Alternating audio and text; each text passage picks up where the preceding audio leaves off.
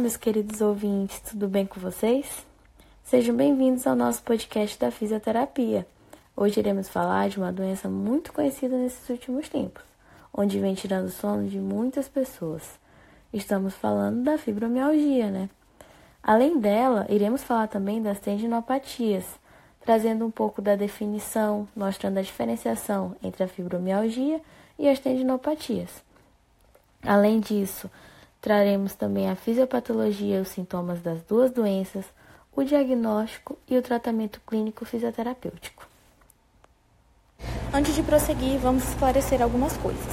Afinal, você já deve ter ouvido falar da fibromialgia e tendinopatia. Mas você sabe de verdade o que é? A fibromialgia é uma síndrome reumatológica que se manifesta com dor generalizada, principalmente na musculatura.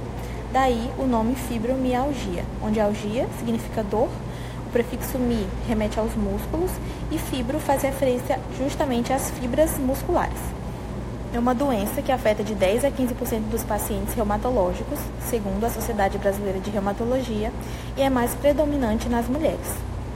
Já a tendinopatia é uma condição que, como o próprio nome sugere, acomete o tendão de algum músculo, cuja função é justamente conectar o músculo propriamente dito com o osso. Logo, a dor que os pacientes referem está localizada nos pontos de origem e inserção. Diferente da fibromialgia, que tem uma característica mais sistêmica e generalizada, a tendinopatia vai ser referida no local onde o tendão lesionado fica. E os pontos mais acometidos são ombros, joelhos, punhos, cotovelos e tornozelo. A fisiopatologia da fibromialgia ainda não é bem estabelecida, mas o que tem de mais atual na literatura indica que isso acontece por conta de uma falha nos mecanismos de modulação da dor, onde acontece uma disfunção dos neurotransmissores inibitórios, que seriam responsáveis pela diminuição da percepção da dor, ou dos neurotransmissores excitatórios, que vão intensificar essa percepção.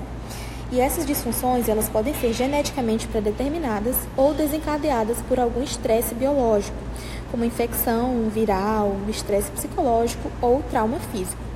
E aí os principais sintomas são uma dor difusa crônica, que esteja estabelecida por mais de três meses, fadiga, distúrbio do sono e fatores como depressão, ansiedade, cefaleia, vertigem e parestesia. Pois bem, quando a gente observa o diagnóstico na fibromialgia, a gente vê que esse diagnóstico ele é exclusivamente clínico, pois não existem exames que comprovem que essa pessoa esteja com fibromialgia. No entanto, na reumatologia é utilizado de critérios para definir qual doença reumática que o paciente tem.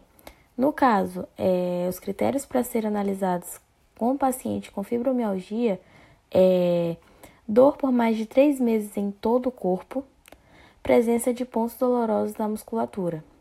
Como a gente viu lá na fibromialgia, existe os pontos dolorosos do nosso corpo. E caso a pessoa tenha 11 pontos dolorosos de 18, é considerado é, um critério de diagnóstico da fibromialgia. Na tendinopatia, o diagnóstico ele é realizado através da história clínica. Essa história é contada pelo próprio paciente, onde ele relata os seus sintomas. É... Além da história clínica, pode ser visto através dos exames físicos, através de diagnóstico de imagem, através de exames de imagem, como ultrassonografia, ressonância magnética e a radiografia.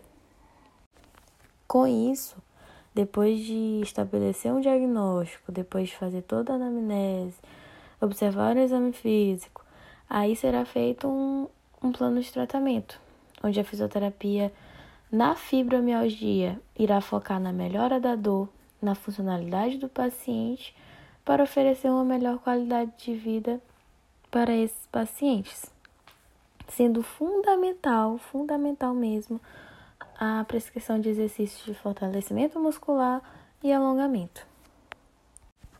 Na fibromialgia, é, além do fortalecimento muscular, que é através da cinesioterapia e alongamento, também é fundamental outros, outras formas de, de reabilitação. A gente pode ver a acupuntura, que é super indicado para alívio da dor. Como na fibromialgia existe os pontos de gatilho, existe os pontos dolorosos, então a acupuntura é muito indicado para esse paciente. Além da atividade física, que irá melhorar a disposição desse paciente, o sono, o estresse e também vai diminuir a sensação de dor. Além da atividade física, a gente também pode colocar esse paciente na terapia aquática, que no caso a gente traria a hidroterapia. É, a água possui muitos benefícios para esses pacientes. A gente vê a terapia manual com as massagens, liberação miofacial, a eletroterapia com a utilização do TENS para alívio de dor, além de exercícios posturais, né? Que vai ser fundamental para esse paciente, orientar a postura dele. Então, é um, um plano de tratamento bem vasto. No tratamento da tendinopatia, a gente observa como objetivo da fisioterapia a redução do, do processo inflamatório, no caso a dor ou edema, além de buscar uma melhor funcionalidade para aquele paciente, através do fortalecimento muscular, que a gente coloca a cinesioterapia, além de trazer também recursos fisioterapêuticos, como a eletroterapia, terapias manuais, a termoterapia, a crioterapia e a hidroterapia, que é um dos, dos recursos fisioterapêuticos bem utilizados nesses processos inflamatórios e para fortalecimento muscular.